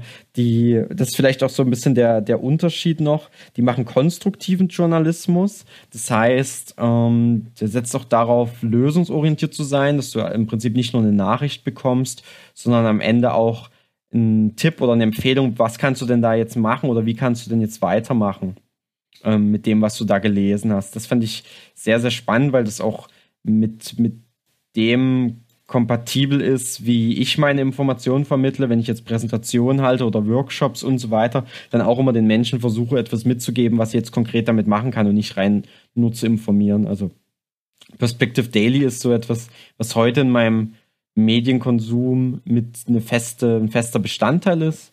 Ähm, ein anderes spannendes ähm, Magazin oder eine Plattform könnte man eher sagen, die ich vor ein paar Jahren entdeckt habe, ist Pict. Also ähm, das ist ein Magazin, bei dem verschiedene Autoren und Internetmenschen Nachrichten äh, kuratieren. Das heißt, ähm, verschiedene Menschen, die, die, die im, im, Netz aktiv sind, die treffen ja auch täglich auf, auf ähm, tausende Nachrichten und die greifen praktisch immer pro Tag ein so, ein, ein, so eine Nachricht raus, die sie als sehr, sehr wertvoll empfinden und ähm, kuratieren die, indem die die als einen Pick zur Verfügung stellen. Das heißt, das kann eine Zusammenfassung sein von dem Beitrag, der am Ende verlinkt ist. Das kann auch eine Einordnung sein. Das kann aber auch, ähm, wenn das ein besonders kontroverser Pick ist, ein, ein Diskussions- Punkt sein. Also, dass die auch komplett gegenteiliger Meinung sind vielleicht, aber trotzdem diesen Beitrag verlinken. Und die kuratieren das im Prinzip. Man meldet sich dort einfach bei Pict an mit seiner E-Mail und kann sich dann aus verschiedenen Kanälen ähm, seine Themen zusammenstellen. Diese Kanäle sind dann zum Beispiel Europa, das ist Ideen und Lösungen, Klima und Wandel, ähm, Literaturfunk und so weiter, Medien und Gesellschaft. Und praktisch aus diesen einzelnen Kategorien kriegt man dann Picts angezeigt ähm, und die kann man sich per E-Mail zuschicken lassen in so einer Art Newsletter auch, entweder täglich oder wöchentlich. Und andere übernehmen praktisch für dich die Vorsortierung. Du bekommst dann diese, diese Picts angezeigt und kannst sie dir im Prinzip anschauen. Ähm, das fand ich vor dem Hintergrund ganz nützlich, ähm, Informationen aus dem Netz zu bekommen, ohne mir die selber suchen zu müssen. Ähm, weil man sich ja dann doch schnell da verlieren kann. Und wenn ich aber sage, ich vertraue einem einzelnen ähm, Autor, vielleicht weil ich dem schon bei Twitter folge, weil ich weiß, der macht gute Arbeit und der hat vielleicht ähnliche Interessen wie ich, dann, dann, dann sucht er mir passende Empfehlungen daraus und ich bekomme die dann in mein Newsletter und kann dann immer noch entscheiden, was lese ich davon. Also so habe ich das ein bisschen gemacht, um, um nicht mehr Zeit zu verlieren, verschiedene Websites abzugrasen oder auch halt soziale Medien ewig zu durchsuchen nach interessanten Punkten, sondern ich lasse mir das so ein bisschen vorsortieren. Das ist natürlich dadurch auch gefiltert, das heißt, mir entgehen auch Sachen, aber mir würden ja auch so oder so Sachen täglich entgehen. Deswegen ähm, ist das ein Weg tatsächlich, den, den ich nutze, ist auch einer der wenigen Newsletter, die ich tatsächlich jetzt noch aktuell habe, pickt äh, in dem Sinne. Das nutze ich dann, wie gesagt, Prospective Daily und dann ähm, neben, neben Twitter, wo ich tatsächlich dann auch noch mal rein schaue und, und auch TweetDeck, das kennt vielleicht der eine oder andere, das ist eine Möglichkeit, um ja seine Tweets im Prinzip in verschiedenen Listen anzuordnen und sich dann in der Übersicht anzeigen zu lassen, ähm, um da schneller einen Überblick zu gelangen.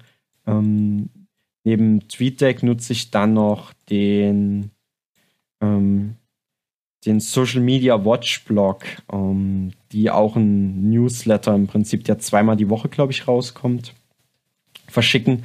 Ähm, und den nutze ich noch. Der hat immer aktuelle Entwicklungen rund um soziale Medien. Ähm, was gibt es da für Probleme? Wie beeinflussen soziale Medien die Gesellschaft? Das ist auch für meine Arbeit immer sehr, sehr nützlich. Deswegen den, den konsumiere ich dann auch noch oder nutze ich auch noch.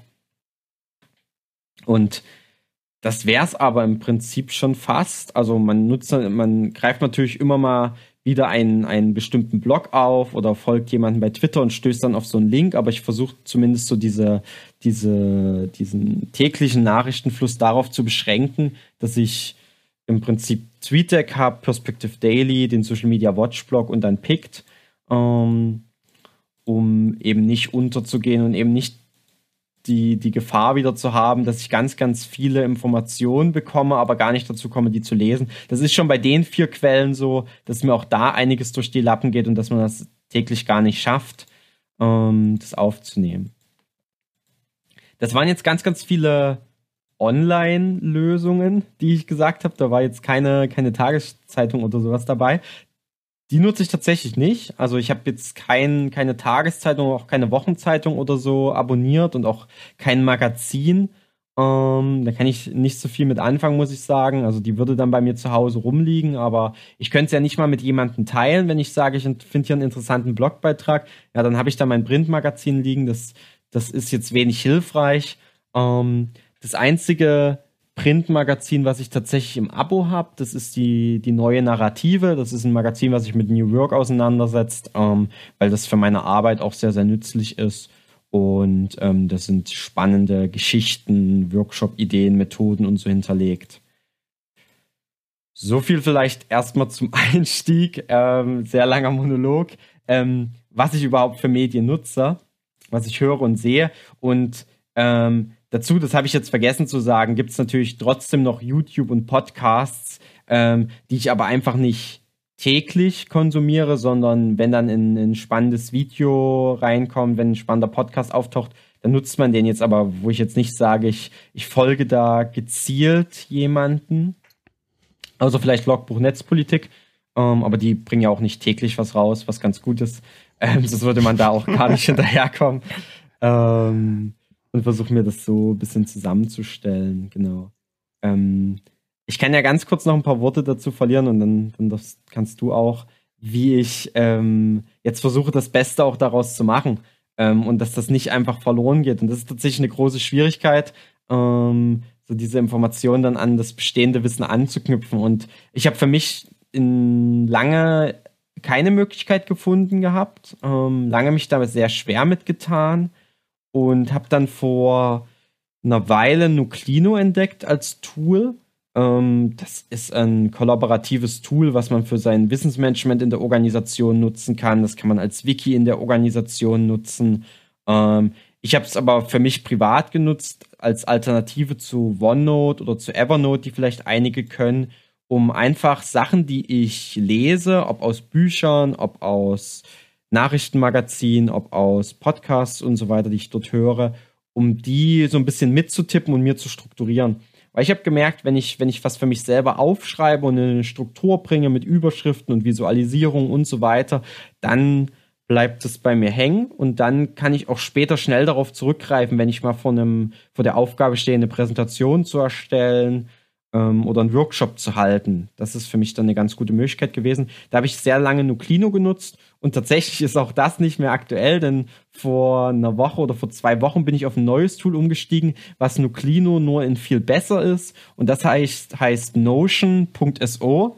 Ähm, das hat mir meine Freundin empfohlen und das ist ein richtig cooles Tool, um also es hat die verschiedensten Anwendungsfälle, die man damit dem man damit nachgehen kann. Aber ich nutze es halt auch für mein internes Wissensmanagement und meine interne Strukturierung. Ähm, aber das bietet noch viel, viel mehr Möglichkeiten. Dort kann man, kann man Workspaces anlegen, um sein Projekt zu organisieren. Man kann dort seine Organisation ähm, ja, gestalten, einen Onboarding-Prozess hinterlegen und so weiter. Also das, das muss man sich selber mal anschauen. Ich glaube, das, das ist in wenigen Worten gar nicht erklärt.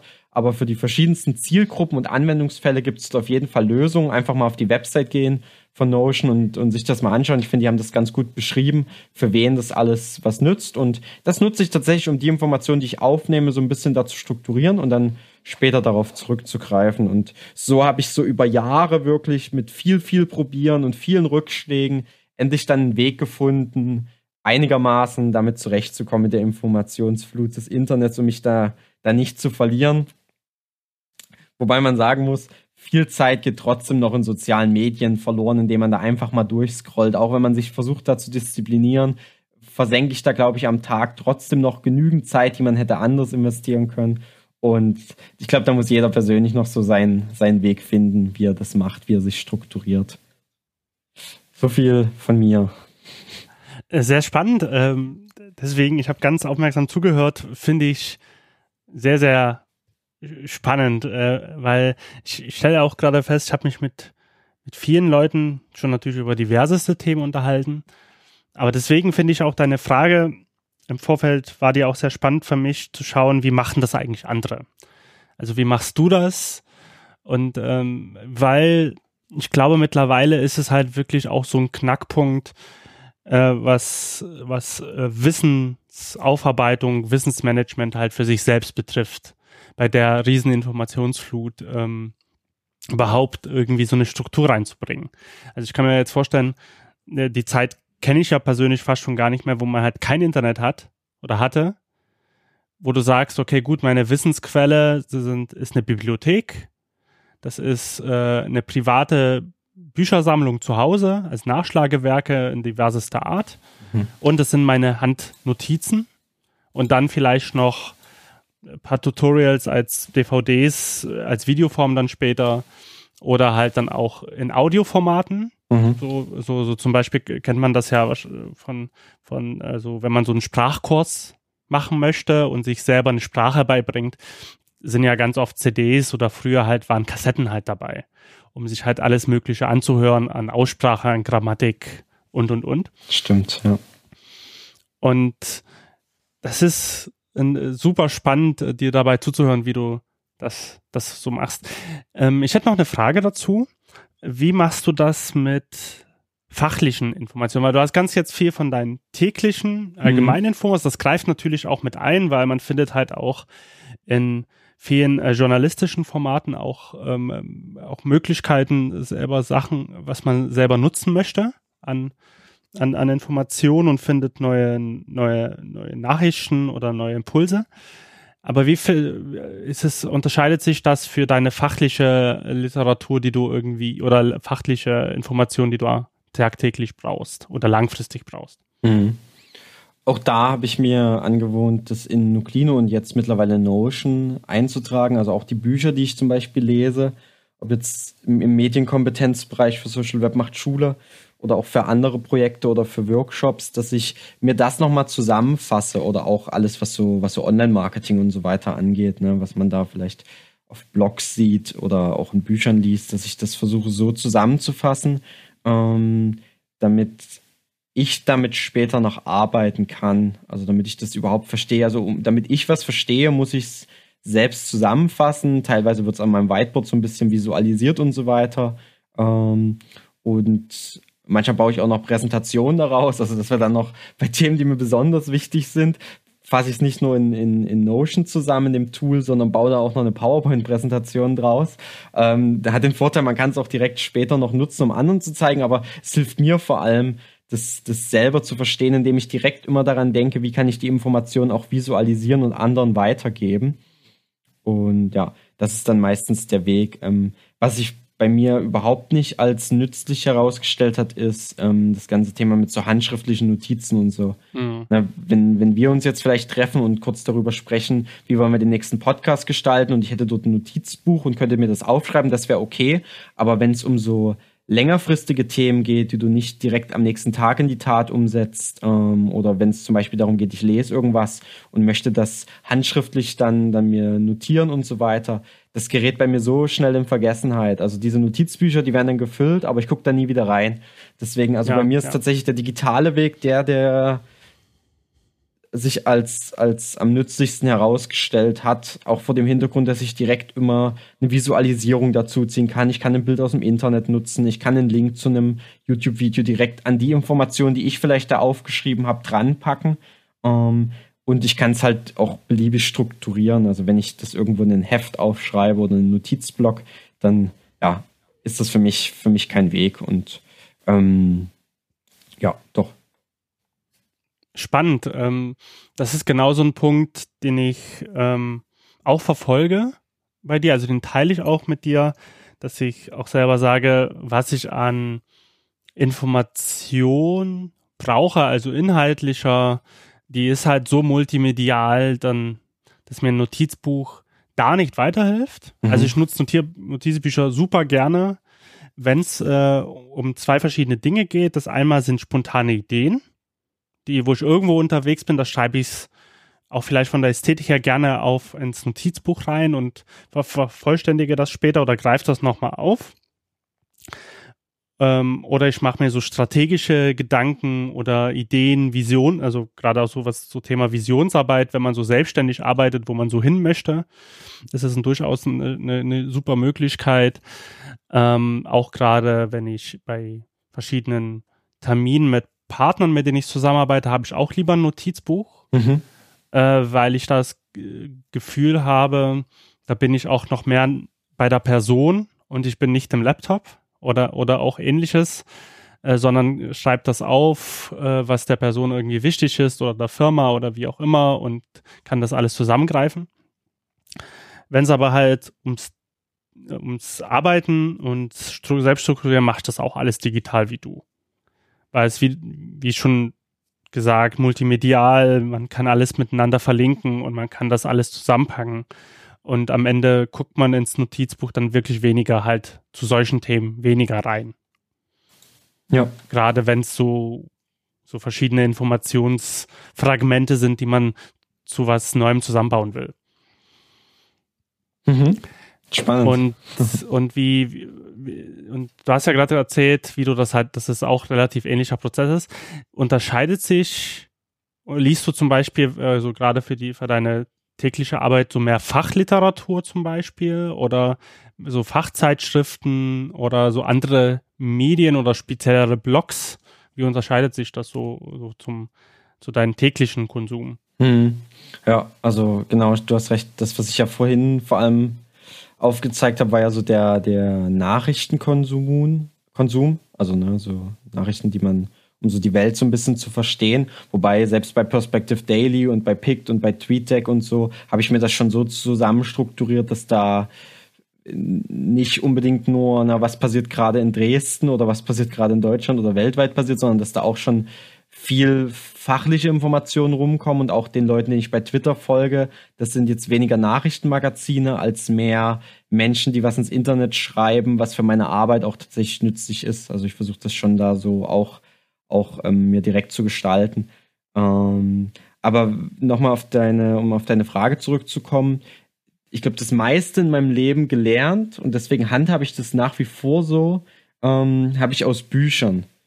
Also ich, ich konsumiere, glaube ich, auch selten oder nicht glaube, ich, ich konsumiere hin und wieder Blogs für bestimmte Themen, ob das jetzt zu Medienkompetenz ist, zu Online-Marketing und so weiter, aber wirklich in den seltensten Fällen, der, der überwiegende Teil ist tatsächlich, dass ich Bücher lese zu Themen, um, um mir was anzueignen. Ähm, egal, ob das jetzt im Bereich Content Marketing ist, dann gibt es ja das Buch Sing Content, was da sehr bekannt ist. Bei Medienkompetenz jetzt zum Beispiel das Buch von der Patricia Camarata, was ich am Anfang empfohlen hatte. Oder im Bildungsbereich allgemein Gerald Hüther zum Beispiel, den man da lesen kann. Ähm und auch, auch für viele andere Themen, gesellschaftliche Themen, äh, Medienthemen und so weiter, wie gestaltet man Workshops. Also viele Bücher tatsächlich, auf die ich zurückgreife. Ähm, und was auch noch ein Punkt ist, es gibt ja natürlich ähm, Themen, die altern sehr, sehr schnell. Ähm, da ist es, hat sich für mich so ein bisschen herausgestellt, ein Buch zu lesen, ist vielleicht da gar nicht der richtige Weg sondern eher vielleicht so einen Online-Kurs zu machen. Also das ist tatsächlich noch, ein, noch eine Möglichkeit. Wenn ich mir fachlich was aneignen will, nutze ich auch ganz gern die, die Kurse von Udemy, ähm, wo, man, wo ich auch noch einiges gelernt habe. Also die habe ich mir gern zum Thema Online-Marketing angeguckt. Ich weiß, mein Bruder, der nutzt, der, der selber Entwickler ist, der nutzt ständig Udemy-Kurse, um sich da Python beizubringen oder JavaScript. Ähm, das ist auch noch dann eine, eine ganz gute Quelle ähm, für, für fachliche Informationen, die ich echt lieben gelernt habe. Ich glaube, da gibt es noch viele weitere Plattformen. Udemy war für mich so die, die sich am geeignetsten herausgestellt hat. So als, weil da, weil ich das Gefühl habe, da sind selbst viele Autodidakten auch unterwegs. Also da sind viele Dozenten, Trainer, Coaches und so weiter, die, die über Themen aus ihrem Berufsalltag berichten und jetzt nicht aus der Hochschullehre. Es gibt ja auch viele solche Plattformen wie Coursera oder auch andere, wo tatsächlich Unis so Kurse bereitstellen. Aber da ich ja mich sowieso nicht so sehr mit der, mit der Universität angefreundet habe, sind das dann auch nicht die Plattformen und Kurse, auf die ich zurückgreife, sondern eher die von Dozenten aus der, aus der Praxis. Es hat ja auch den äh, schönen Vorteil, dass, dass es ist, äh, die, dass die Sprache oder die Aufarbeitung von so Personen aus der Sprache ganz oft ganz schnell so an einen selber erinnert, wie man das halt gerne, gerne so möchte. Mhm. Weil es gibt ja natürlich verschiedene Auffassungen, wie man äh, Information auch vermittelt. Man kann das, wenn man so aus Hochschulperspektive das sieht, beziehungsweise noch aus Universitätsperspektive, kann es man sehr wissenschaftlich vermitteln. Also mit der entsprechenden Methodik halt die Information suchen, aufarbeiten, wiedergeben. Ähm, ich habe aber auch festgestellt, gerade wenn man natürlich sehr praktisch mit Informationen umgeht, ist der Weg und die Vermittlung oder und auch wie man es konsumiert äh, auch noch immer noch ein bisschen anderer. Also man, dass man die auch die Informationen am liebsten dann so bekommen würde, dass man die relativ schnell auch äh, anwenden kann. Mhm. Und da hilft das, also hat es mir zumindest öfter geholfen, auch Kurse und ähm, Informationen zu konsumieren, die, die tendenziell auch von, wie du schon sagst, von Le Leuten, die auch selber Autodidakten sind oder die aus der Praxis kommen. Ja. Weil die Denkweise ist dann doch äh, teilweise relativ ähnlich zu einem selbst. Das stimmt, das nehme ich auch so wahr. Da wären wir auch bei dem Thema Weiterbildung, die, die, die ich nutze oder Workshops, die ich besuche, ob das jetzt auf Konferenzen sind, auf, auf Meetups oder halt auch außerhalb ähm, Workshops, die ich, bei denen ich teilnehme oder wo ich mich weiterbilden möchte, ähm, wo ich auch viel, viel Zeit und, und, und Geld investiere. Ähm, und das sind dann auch Menschen, die, die, die selber sich Themen angeeignet haben und das jetzt anderen Menschen weitergeben wollen, die da ihren Weg gegangen sind, ihre Erfahrung gemacht haben, ähnlich wie das bei den Udemy-Kursen ist. Und wo ich dann tatsächlich auch noch viel, viel gelernt habe zu den verschiedensten Themenbereichen und wo es auch, wie du gerade sagst, Spaß macht, sich mit den Leuten auszutauschen, weil die eine ganz andere Herangehensweise an das Thema Wissensvermittlung haben, die, die auch anderen ihre Erfahrungen und ihr Wissen weitergeben, ähm, unter der Prämisse, dass sie wissen, also unter der Prämisse, dass das, das Wissen dann insgesamt wächst oder dass es größer wird und dass sie auch wieder von den Erfahrungen profitieren wollen und dass sie auch gern mit ihren Kursteilnehmern oder Workshop-Teilnehmern in Kontakt bleiben, um später zu erfahren, wie haben die das denn umgesetzt, um, um da auch selber weiter zu wachsen. Ähm, dass das da auch ein ganz, ganz essentieller Part ist, was ich halt aus der, aus der Universität zum Beispiel noch ganz anders kenne, wo ich da so in den ersten Semestern in den Vorlesungen saß, die, die halt tatsächlich einfach nur Vorlesungen und Frontalunterricht waren, ohne die Möglichkeit überhaupt mal Fragen zu stellen, eine Diskussion zu starten oder irgendeine Verbindung zu dem Menschen zu haben, der dir dort gerade was beibringen möchte. Und wenn ich zudem keine Verbindung habe und dann das Thema auch noch trocken präsentiert wird, dann bleibt natürlich nichts hängen. Dann ist das vergebene Liebesmüh und vergebene Zeit, die ich dort sitze in diesem Hörsaal. Und deswegen war das für mich dann auch auch nie ein Weg. Also wenn der, der dort vorne steht, das nicht mit Begeisterung vermittelt, ich bei mir nirgendwo da anknüpfen kann und vor allem dann nicht direkt danach in die Umsetzung gehen kann, dann nützt mir das relativ wenig. Und diese Udemy-Kurse zum Beispiel, die es da gibt, die sind ja auch teilweise so direkt mit Übungen aufgebaut ähm, die man dann direkt auch anwenden kann, beziehungsweise man muss ja gar nicht bei dieser Plattform bleiben, auch bei allen anderen Sachen, die ich mir so raussuche, versuche ich das natürlich dann direkt irgendwie anzuwenden und wenn ich das nicht kann, dann trotzdem für mich so aufzuschreiben, damit ich später noch nachvollziehen kann. Das meinte ich auch vorhin, wenn ich gesagt habe, ich versuche das für mich so direkt zu verschriftlichen und zu visualisieren, damit ich später direkt einen Weg habe, um damit weiterzuarbeiten. Ob das im Projektmanagement ist, ob das bei Medienkompetenz ist, im Online-Marketing, wie auch immer, ja. Spannend. Das ist und das ist halt so voll dieser Punkt, warum ich gerne diesen Podcast machen wollte.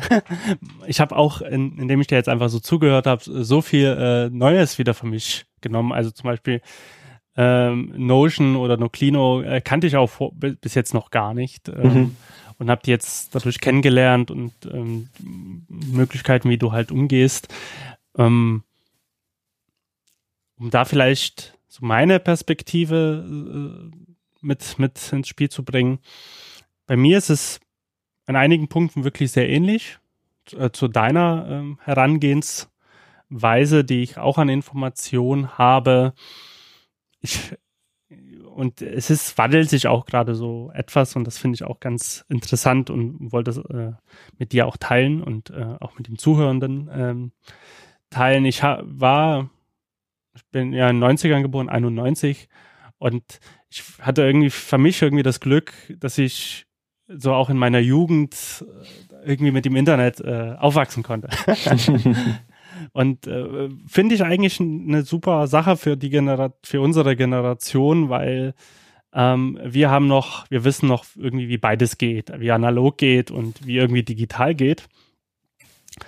Und ähm, wohingegen jetzt die Generation, die irgendwie in der, ihrer Jugend ist, ja nur noch digital kennt. Ja. Und da merkt man, dass die Kompetenzen ganz anders sind und Aufmerksamkeit und alles vari variiert einfach sehr von der Generation wie ich. Ähm, und dass, dass wir auch so verschiedene Anfänge und Hintergründe auch kennen. Also nicht mal so wie Leute, die es kennen, die in den 90ern mit dem Internet und anderes groß geworden sind, aber immer noch in so einer Web 2.0 Phase mit eingestiegen sind.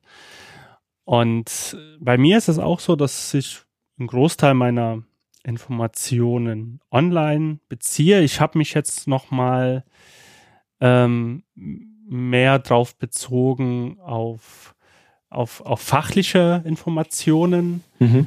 ähm, so Nachrichten aktuell oder Tagesthemen, politische Themen, das, das, ähm, das ist relativ ähnlich. Also ich nutze auch mittlerweile ähm, auch Angebote, die äh, ab und zu auch Perspective Daily zum Beispiel, die, die mir einen anderen Anspruch oder einen anderen Ansatz mir bringen.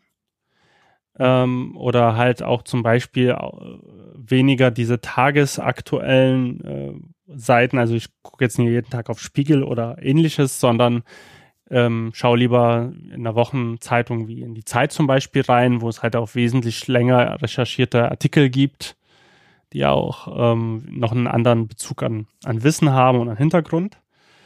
Ähm, ich habe mich mal überlegt, wie strukturiere ich das? Also, also welche Informationsquelle nutze ich für was? Und ähm, ich habe das so ein bisschen unterteilt, einmal so in Hintergrundinfos, einmal auf persönlicher Erfahrung beruhend und einmal so auf ähm, neue Technologien, Bewertungen und ähnliches. Und bei mir gliedert sich das sehr unterschiedlich, nach was für Themen ich halt auch suche. Und ich, ich fange mal an, was, was ich immer am spannendsten bis jetzt auch fand, ist so, so, so persönliche Sichten von anderen Menschen. Das finde ich immer eine, eine spannende, spannende Möglichkeit von anderen zu lernen. So. Und das ist das, warum ich eigentlich auch gern Podcasts höre. Also seitdem ich dieses Medium kenne, finde ich das die mit spannendste Möglichkeit für mich, das zu konsumieren. Also deswegen habe ich auch irgendwie angefangen, das zu hören. Deswegen habe ich später zum Beispiel mit äh, Matthias, Matthias Fromm den ersten Podcast gestartet, Phonolog, den wir äh, bis heute machen. Und das hat mich auch dazu bewogen, mit, mit Lukas, Lukas Görlach äh, verschiedene Podcasts zu produzieren und auch im Auftrag von anderen Menschen, weil ich es sehr, sehr spannend finde, was Menschen im Allgemeinen zu erzählen haben. Und jeder Mensch hat seinen Hintergrund, seine Perspektive, sein Wissen. Und Podcast ist das perfekte, perfekte Medium dazu, das mit anderen Menschen zu teilen, weil man kann in einer Stunde Gespräch so viel Information unterbringen, die können wir gar nicht verbloggen, zum Beispiel. Um, und wir können es gar nicht emotional so wiedergeben, wie es ist. Wir können gar nicht so an den Worten von der Person irgendwie dranhängen. Und bei Podcasts ist das sehr unterschiedlich, was ich da konsumiere. Ich würde einfach ein paar so aufgreifen, die ich ganz spannend finde. Das ist aus dem Soundbereich zum Beispiel gibt's ähm, The Mastering Show mit Ian Shepard. Das ist ein Podcast, wo es halt um Tonbearbeitung geht aus dem, sag jetzt mal, klassischen Tonstudio. Das heißt, er nimmt gemischte Aufnahmen und äh, macht die Feinpolitur für das Endmedium, egal jetzt, ob es eine CD, Vinyl, Web ist. Das ist, äh, was, was er so macht. Und zum Beispiel gibt es dort auch ganz spannende Prozesse, die ich äh, verfolge und, und ähm, hören kann. Zum Beispiel hat der äh, schon immer so ein großes äh, Studio gehabt, also wirklich so äh, typisch 200, 300, 400.000 Dollar, so alles Mögliche an technischen Geräten, super Raum und und und. Und mittlerweile hat er das alles nicht mehr, sondern sagt, ich habe einen super guten Laptop, da ist die Software mittlerweile so gut, ich kann den überall mit hinnehmen und ich habe halt einen guten ähm, Kopfhörer, den mhm. ich nutze und ein Audio-Interface, was man dran schließt, was die Signale gut wandelt. Und damit setzt er sich am Strand hin und mischt oder beziehungsweise mastert Hip-Hop-Platten, die in den Staaten in den Charts kommen. So. Spannend. cool.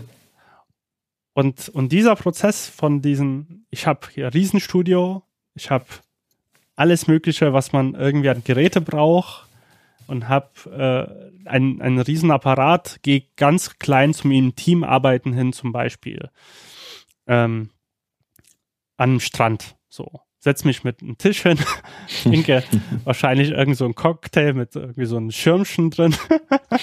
und, und, und das ist so das, was ich total liebe an Podcasts.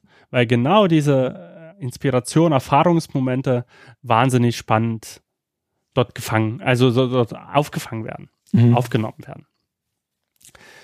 Und das ist das, was, was mich irgendwie daran fasziniert hat. Und ähm, das sind so Informationen, so mit einem persönlichen Bezug, die ich dort sammle. Das Spannende an Podcasts ist, ähm, wenn die halt auch, wie ich schon so ein bisschen gesagt habe, so gut aufbereitet sind mit, mit Show Notes und allem drum und dran, sind die ein super ähm, Kompendium, mhm. könnte man sagen. Also eine, eine Sammlung, ein Konglomerat an wahnsinnig viele Informationen und bieten immer die Möglichkeit, Sachen nachzuhören und nachzuschlagen. Das ist das, was mich so daran fasziniert und was mich am weitesten gebracht hat. Deswegen ist es auch das Medium, was ich mit Abstand am meisten konsumiere. Mhm. Auch, weil es genau diese Vielfältigkeit besitzt. Es bietet halt auch diese Sammlung an Informationen, diese Verlinkung, diesen, auch noch diesen Austausch so, wenn man mit Leuten direkt ins Gespräch dadurch kommt. Und es bietet einen Zugang zu wirklich Themen, wo verschiedene Expertinnen und Experten zu hören sind, in unterschiedlichster Form. Was ich äh, weiter digital auch konsumiere, sind dann so Blogs. Und diese habe ich eingeordnet für mich unter dem unter dem Bereich neue Neuigkeiten beziehungsweise neue Technologien, neue Entwicklungen, neue Verläufe, auch ganz oft. Mhm. Ähm, das hat äh, damit irgendwie zu tun, dass ich, wenn ich natürlich schon Basiswissen habe zu irgendeinem Thema, immer schaue, wo, was gibt's für neue Möglichkeiten, neue Entwicklungen. Und das passiert bei Blogs, finde ich, sehr gut, ganz oft. Ähm, da lese ich halt ganz, ganz verschi verschiedene Blogs äh, zum, zu, zu, diversen Themen. Ähm, zum Beispiel habe ich einen Blog, den ich ganz gerne aus dem Soundbereich äh, konsumiere von einer Webseite, die heißt asoundeffect.com. Da kann ich, kann man so Soundeffekte einkaufen und die bieten aber einen äh, fantastischen Blog zu allen möglichen äh, Soundthemen. So, die führen ganz viele Interviews zum Beispiel mit, mit, mit, mit Leuten, ähm, die im Filmbereich halt tätig sind und Sound dafür machen, mischen mhm. und und und. Das äh, und Techniken erklären, Interviews mit Expertinnen und Experten führen. Und das kann man relativ neu auf dem Stand bleiben. Die geben auch oft halt so Einblicke zu aktuellen Kino-Hollywood-Filmen, die äh, vertont worden sind, äh, wo die Tongestaltung dafür gemacht worden ist und wie das so passiert ist. Und das können halt für mich Blogs ganz gut. So Leute informieren, äh, Neuigkeiten teilen, äh, Perspektiven nochmal aufzeigen. Neben Podcast, was, was die auch sehr gut können. Und dann habe ich noch mein, ähm, Bereich, meinen dritten Bereich, eigentlich sogar der erste Bereich, der vor allem so ein bisschen steht, ist so Hintergrundinformation, Basiswissen. Und dazu ähm, bediene ich mich am liebsten äh, Literatur oder ähm, mittlerweile auch öfter oder auch schon, schon länger sind also Videotutorials zu verschiedenen Themen. Wie du schon sagst, ein ne, Thema Fortbildung, Udemy, ich nutze auch sehr gern ähm, für meinen Bereich mittlerweile Mac äh, Video Pro heißen, heißen die. Das ist eine Plattform, geht es vor allen Dingen viel um ähm, Arbeit mit, mit Medien. Also ob es jetzt nur Video-Editing, Musikproduktion und, und, und, bieten verschiedene wirklich sehr gut aufgearbeitete Tutorials auf zu einem sehr ähm, erschwinglichen Preis.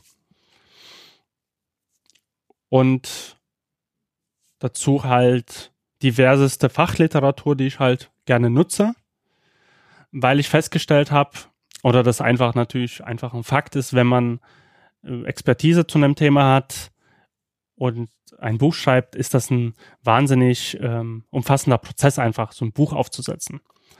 Also nicht nur, dass man sich am Anfang Gedanken machen muss, wie strukturiere ich das, was muss ich irgendwie noch recherchieren oder wo brauche ich noch andere Hintergrundinformationen, sondern das wirklich ähm, detailliert halt aufzuschreiben, zu erklären und so fundiert, nachprüfbar darzulegen. Und das ist so ein Punkt, das können natürlich kann oder kann Literatur sehr gut vermitteln. Und ich muss auch sagen, dass ich da jetzt immer lieber wieder darauf zurückgreife. Mittlerweile. Als jetzt anzufangen, ganz kleinteilig Informationen im Netz zu suchen und da so Stück für Stück zu kaufen. Also ich bin mittlerweile so, dass ich sage, okay, gut, bin auch jetzt bei Typografie. Ich glaube, ich würde mir jetzt als nächstes schauen, was für ein gutes Buch kann man dafür, also sich holen. Mhm. Was so für Schritt für Schritt zum Beispiel das durchgeht. Oder was für einen guten Online-Kurs gibt es denn, der mir das wirklich auch nochmal von der Basis an erklärt. Weil ich glaube, um wirklich so Sachen gut zu machen und ähm, äh, auch nachträglich dann zu verändern, braucht man wirklich eine gute fundierte Basis. Und äh, das vergisst man heutzutage auch ganz oft. Also, wir, wir kennen das ja alle, man sieht irgendeine Software zum Beispiel und denkt, ich habe jetzt Photoshop, ich kann Grafikbearbeitung und das ist natürlich in, keinst, in keinster Weise der Fall. also zumindest habe ich das Gefühl auch bei, bei vielen anderen, ähm, die, die da auch jetzt eher so, im, so postdigital irgendwie dazukommen, ähm, dass, dass da so, mal, so ein bisschen der Eindruck manchmal entsteht. So, man, weil man hat diese Vielfalt an, an Software mittlerweile zum Beispiel. Also es gibt, ich glaube, man kann Open Source alle mögliche Software haben. Ähm, also für Open Source in dem Sinne, dass es kostenfrei ja natürlich mhm. oft ja ist. Mhm. Ähm, und somit man diese Software hat, aber nur weil man jetzt Photoshop hat oder nur weil man das hat, ist es ja noch nicht so, dass man jetzt grafisch gestalten kann. Sofort. Mhm. Und, und dieser, dieser Punkt, ich will einfach nur darauf aufmerksam machen, will verurteile niemanden, aber dass man sich, wenn man sagt, okay, gut, ich will mich jetzt wirklich mit einem Thema da beschäftigen, ist es gut, einfach die Basics zu wissen zu wissen, wie kann ich grafisch arbeiten, wie, was mache ich denn im Videoschnitt und, und, und. Also was, äh, wie sieht irgendwie Filmgeschichte aus? Wieso, was hat man früher gemacht? Wie sieht das eigentlich heute aus? Dass man so ein paar auch vielleicht wissenschaftliche Grundzüge mit drin hat, um dann besser dann halt auch mit Informationen dann umzugehen. Das, das sind eigentlich so diese drei Bereiche, die ich erstmal so habe wie bei Büchern relativ klar, wie man die sortiert, indem man sie schön zu Hause einen guten Platz hat. Oder auch Zeitschriften. Also ich habe dann natürlich auch so diverse Fachzeitschriften, die ich ähm, gelesen habe. Auch ähm, jetzt, jetzt ist es zum Beispiel so, dass also ähm, Hohe Luft ist zum Beispiel eine Zeitschrift, Magazin, was ich sehr gern lese, ein Philosophiemagazin. Mhm. Ähm, wahrscheinlich auch das Einzige, ich kaufe mir noch manchmal eine, eine Sound und Recording, aber auch selten. Es gibt so verschiedene Soundmagazine, mhm. auch ähm, wo ich da auch mittlerweile sehr digital bin. Was ich halt noch abonniert habe, ist äh, Reportagen. Mhm, die kenne ich auch, ja. Das ähm, ein sehr eine, eine wirklich tolle Sammlung an hochwertigen ähm, geschriebenen Reportagen aus der ganzen Welt. Und ich lese die wahnsinnig gerne, weil die einmal einen persönlichen Bezug von der Autorin oder Autor haben, ganz oft. Mhm. Sehr äh, schön aufgeschrieben sind, tolle, spannende Geschichten ähm, gefunden haben, die das geschrieben haben. Das hat den Riesenvorteil, wenn man sich halt länger mit Themen halt auseinandersetzt, findet man auch solche Geschichten. Und diese kann man wunderbar bei Reportagen halt nachlesen. Und die ist sehr hochwertig auch gestaltet, die Zeitschrift. Mhm. Was, ähm, um so weiterzumachen, was ich die nochmal oder zurückzuspringen, digital, ähm, wie ich damit halt auch umgehe mit den ganzen Informationen, bei den ganzen Printsachen relativ klar, dass ich die alle für mich so selber gut aufbewahre. Bei den ähm, digitalen ähm, Medien, die ich äh, konsumiere, ist es mittlerweile auch so. Ich habe auch oft mit Bookmarks angefangen, die habe ich auch heute noch, mhm. die zu setzen und in verschiedenen ähm, Ordnern zu sammeln und dort einzupacken und da vielleicht noch im Ord Unterordner, einen Unterordner zu haben. Aber da geht es halt wirklich, wie du schon sagst, auch oft so, man guckt da auch nie wieder rein und man freut sich, dass hauptsächlich dieses Bookmark dann da ist, falls man es doch irgendwann mal bräuchte. Ähm, was ich mittlerweile ganz ähm, intensiv nutze, sind so Software oder Software, die sich mit, mit Informationssammlung auseinandersetzt. Da gibt es so für mich zwei Sachen, die ich nutze. Vor allen Dingen, also mittlerweile mehr das, mehr die eine Software, das ist äh, Sotero. Das ist eine Open Source äh, Software, die, ähm, wo man alles Mögliche an Infomaterialien ablegen kann. Man kann Links ablegen, man kann PDFs ablegen, man kann sich Verweise zu Büchern ähm, anlegen, man kann halt Internetseiten ablegen und mhm. die mit Text versehen zum Beispiel und sich Notizen dazu machen. Man kann das alles in so auch in so einer Ordnerstruktur gruppieren. Mhm. Und das ist quasi mein, sag ich jetzt mal, mein Bookmarker-Satz. mhm. ähm, also ja. das wandert, also das sind, ich versuche das gerade auch so auszudrücken, dass in Bookmarks wirklich eher so die Seiten sind, die ich oft irgendwie brauche. Und alles andere, was an Wissensinformation ist, diese zum Beispiel in Zotero ablege. Ja. ja.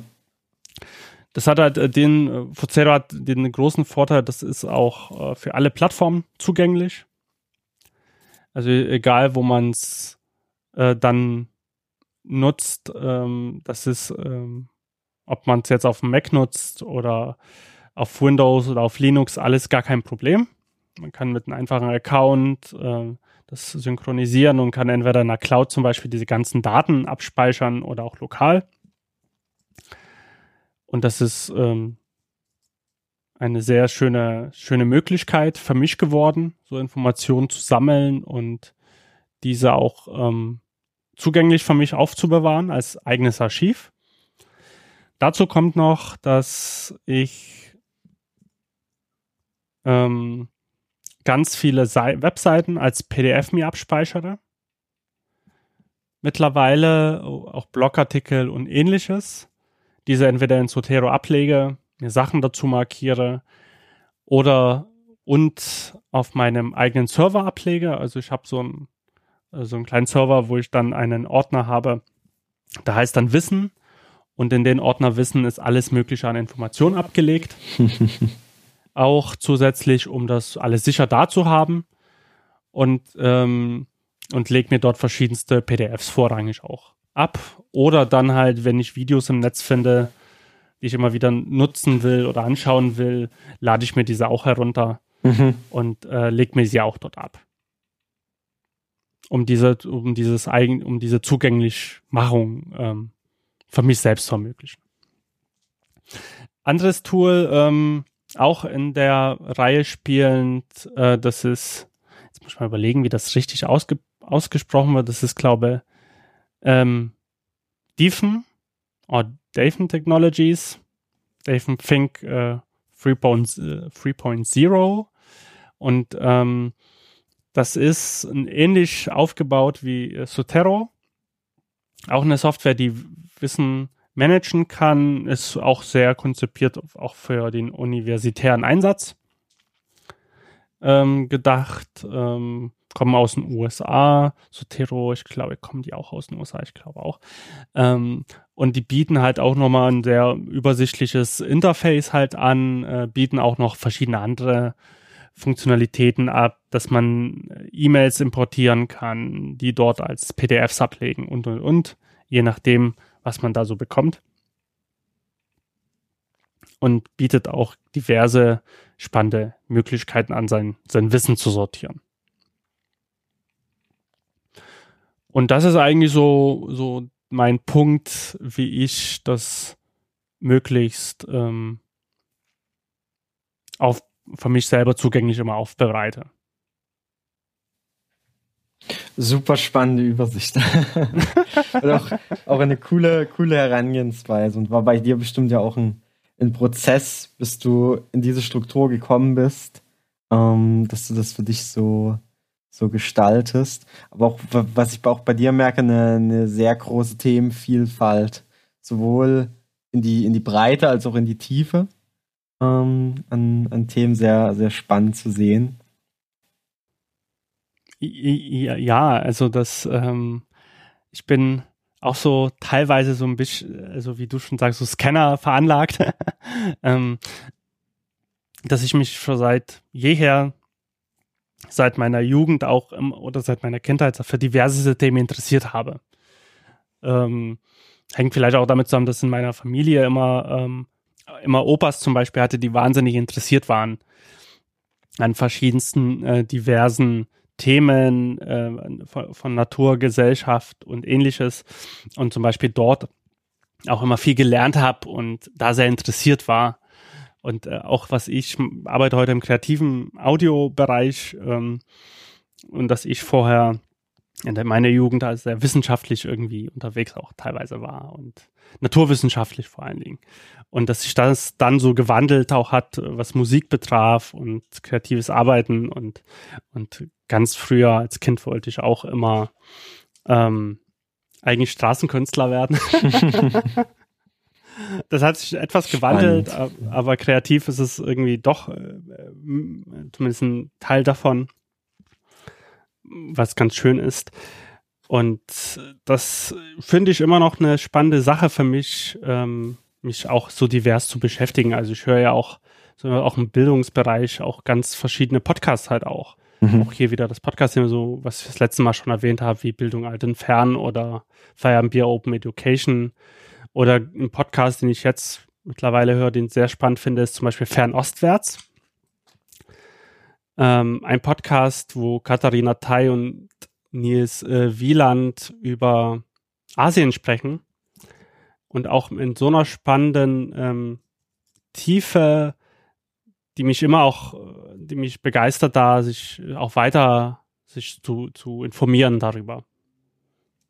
Also über äh, das, das letzte Podcast war über Taiwan zum Beispiel und mhm. die Geschichte des Landes und diesen absurden Status, wie die es selbst betitelt haben, dieser, ähm, dieser Staat hat und ähm, das oder zumindest die diese Region hat, das ist halt sehr schwierig, das äh, zu fassen, ähm, mhm. wie das, ähm, wie es bei Taiwan aussieht.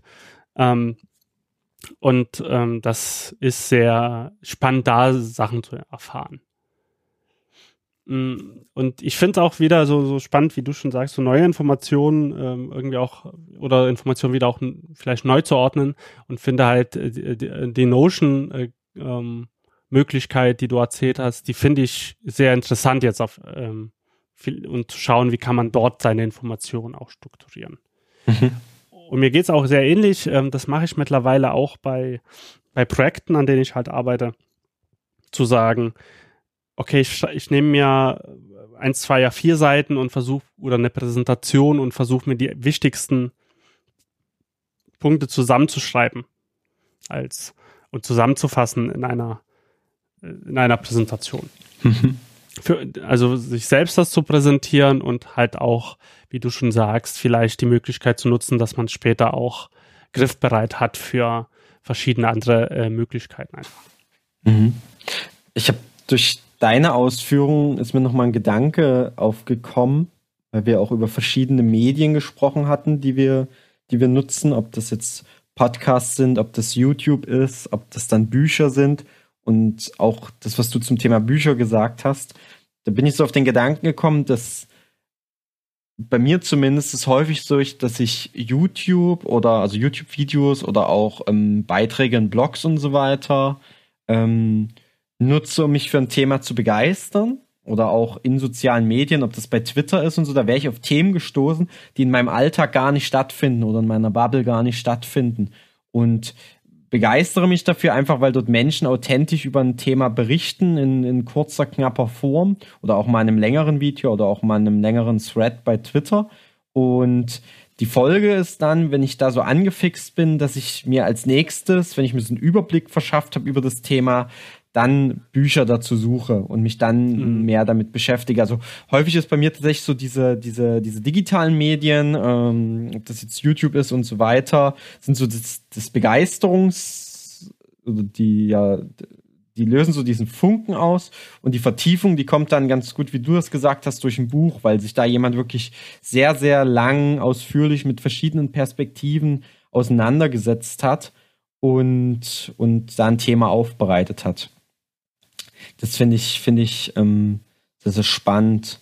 Ähm, da, da habe ich gleich den nächsten Gedanken, dass, wenn wir, wenn wir ja schon das, das Buch so, so hoch jubeln, der nächste coole Schritt wäre ja, ähm, wenn tatsächlich mal ein Autor das, das macht, ähm, dass er ein Buch veröffentlicht und daneben aber auf seiner Website halt multimedialen Content noch zur Verfügung steht. Also aktuell sucht man sich das natürlich dann selber noch so zusammen, aber wenn der, wenn der Autor sein, sein Buch als als Gesamtwerk irgendwie begreift mit, mit anderen Arten von, von Inhalten und die zusammenstellt. Ähm, ich kenne das bei Sascha Lobo, weiß ich, dass das bei seinem letzten Buch Realitätsschock so war. Ähm, da hat er noch dazu einen Podcast gemacht zu dem Buch und der ist halt auf der Website mit eingefangen, zusammen noch mit ein paar anderen Informationen. Ähm, und ähnlich ist es bei, bei lass mich nicht lügen, bei Marc-Uwe Kling zu Quality Land, zu seinem Buch, was er so nach den Känguru-Chroniken geschrieben hat. Da hat er auch eine Website, wo viele weitere Informationen noch so zur Verfügung stehen, ähm, auf die man dann zurückgreifen kann. Und ich glaube, das ist so der, die, die, die Zukunft. Vielleicht dann tatsächlich auch noch mit dem Community-Ansatz, also in Verbindung damit, dass, dass die, die Leser, die Hörer, die, also die Zuhörenden, die Lesenden, ähm, die, die Konsumierenden einfach auch noch direkt mitdiskutieren können, mit dran arbeiten können, das auch weiterentwickeln können, dass vielleicht eine, eine zweite Auflage von dem Buch oder wie auch immer dann direkt diese, diese Inhalte oder Meinungen oder dieses Feedback berücksichtigt. Ähm, das finde ich, ist, glaube ich, eine Entwicklung, die, die ganz spannend zu sehen ist. Ähm, Aktuell sucht man sich die halt noch selber zusammen, die Informationen. Ja, da sucht man sich zu einem Buch, was man gelesen hat, vielleicht noch ein passendes Video, um so einen Sachverhalt noch besser zu verstehen. Aber das war nur ein Gedanke, der mir gerade aufgekommen ist, als du so schön über das Thema Buch gesprochen hast und welchen Mehrwert das auch bringt, Bücher zu konsumieren. Ja. Ein, ein großer Mehrwert auch zum Thema Buch, was ich dann immer mehr auch schätze, hängt, weil ich auch feststelle, mir tut das, also ich, ich habe Social Media sehr geliebt und äh, finde das gerade, wenn man so spezielle Aspekte von Social Media hat, ähm, sehr gut, äh, so zum Beispiel Interaktion mit anderen, Frage an anderen Menschen und, und, und, und auch so Neuigkeiten erfahren, finde ich auch sehr gut. Ähm, allerdings finde ich das ähm, auch so, so mittlerweile auch, auch sehr anstrengend geworden, mhm. weil es halt so eine Flut ist. Und ich kann mich noch entsinnen, wo Social Media früher so pure Nerdkultur war und ich das eigentlich ganz angenehm fand. Und äh, jetzt ist es natürlich in der sehr breiten Masse. Es hat natürlich Vor- und Nachteile. Vorteil ist natürlich, dass Diskussionen breiter angestoßen werden können. Nachteil ist natürlich auch alle möglichen Meinungen man liest, die man auch nicht lesen wollte. Und das auch einen irgendwie sehr äh, auch sehr mitnimmt oder mich sehr mitnimmt, immer mehr. in irgendeiner Art und Weise. Und ich finde, bei einem, meinem Buch kannst du dich einfach hinsetzen, dabei Tee oder Kaffee trinken und dich komplett drauf einlassen. Mhm. Also man, der Fokus ist halt wesentlich klarer, es blinkt nichts, poppt nichts anderes ab, es ist keine aggressiven Bilder, die irgendwo auftauchen und man kann sich komplett darauf stürzen, auf den Inhalt. Und man nimmt ihn halt auch besser auf, habe ich zumindest für mich festgestellt. Oder ich nehme den besser auf. Und deswegen ähm, sei mal das Buch mal hochlobend erwähnt in der Folge. Auf jeden Fall, das kann ich nur unterstreichen, was du sagst. Ähm, geht mir dann ähnlich. Mir ist gerade noch aufgefallen, dass du ja auch über Magazine und so gesprochen hast. Die hatte ich bei mir fast außen vor gelassen.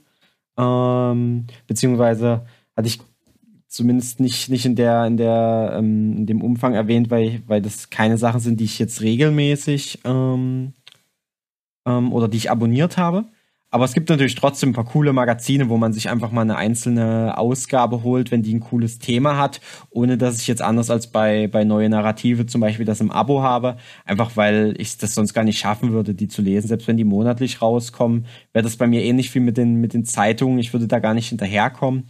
Aber vielleicht trotzdem nochmal erwähnt, gerade für das ganze Thema Digitalisierung ist die T3N, finde ich, ein ein starkes Magazin, wo ich auch je nachdem, was gerade in der Ausgabe drin ist, die auch mal kaufe. Ähm, für den Bildungsbereich das Didakta-Magazin, was ich da ganz gern lese, was auch immer nur ein schmales Magazin ist und dann meistens so ein Fokusthema hat. Da schaue ich auch, wenn das passt, da gern mal rein. Ähm, auch für Social Web macht Schule ähm, ganz interessant.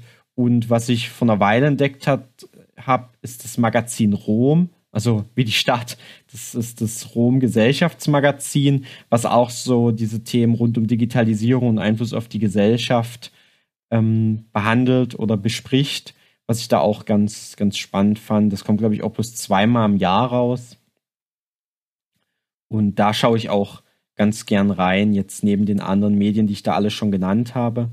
Und ich denke aber, das wird auch nach wie vor weiter im Wandel sein. Also wenn man sich so neuen Herausforderungen und so weiter stellt und, und älter wird und umso mehr man liest, glaube ich, ändert sich das halt auch nochmal.